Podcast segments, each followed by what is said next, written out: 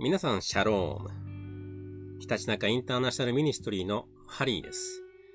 このポッドキャストでは、まあ、比較的若い人向けに、まあ、聖書の言葉から、えー、人生に役立つような話ができればと思いまして、始めました。私は、茨城県に住んでおりまして、えー、コンサルタントをやっています。えー、10年間ぐらいですね、え、海外で、え、仕事をして、え、その後、この茨城県に軸足を置いて、え、ビジネスをやっております。早速、今日の聖書の箇所を、え、読んでみたいと思います。えー、イザヤ書41章の10節、え、こう書いてあります。恐れることはない。私は、あなたと共にいる神。恐れることはない。私は、あなたと共にいる神。この恐れることはない。まあ、英語では、uh, do not fear、えー、fear not。まあ、こういうふうに、えー、聖書では書かれているんですけども、皆さんどうなんでしょうか？何かをやるとき、また言うとき、何かこう、立ち止まってですね、えー、やりそびれたことないですか？また、言いそびれたことはないですか？まあそういった時には、あこの恐れることはない。私はあなたと共にいる神の言葉を思い出してほしいんですね。まあ必ず私たちのこの成功した体験とは逆の体験というのは当然、過去にまあ、あると思うんですね。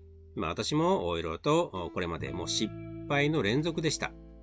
えー、何やってんだ、ね。本当に自分自身で思ったこと、えー、幾度もあります。まあ、今でも本当にありますね。で何かこう、人と話をするとき、何かをやるとき、さあやろうというときに、いや、ちょっと待てよ。っていうふうに考えることあると思うんですね。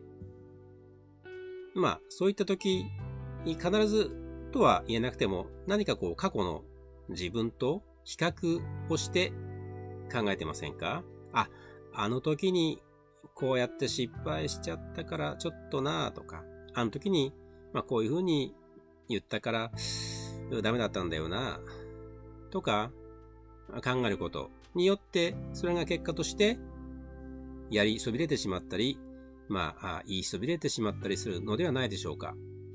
まあ、いろんなケースがあると思うんですけども、この恐れることはないの言葉を思い出してほしいんですね。まさにこの人生、えー、その瞬間、その瞬間を、えー、誠実に生きていきたいと思うんですね。えー、まさに昨日までの自分は昨日まで、え今日から、今からは新しい自分なんだ。え、今が変われば、あこれからの先、未来が変わるんだ。まあ、こういったあ気持ちが、まあ、大切なんではないでしょうか。まあ、それが、この聖書の言葉にも、え、十分に現れているのではないかと思いますが、皆さんどうですか、え、もう一度読みますね。イザヤ書41章の10節恐れることはない。私はあなたと共にいる神。はい。今日はこの辺で終わりにします。それではごきげんよう。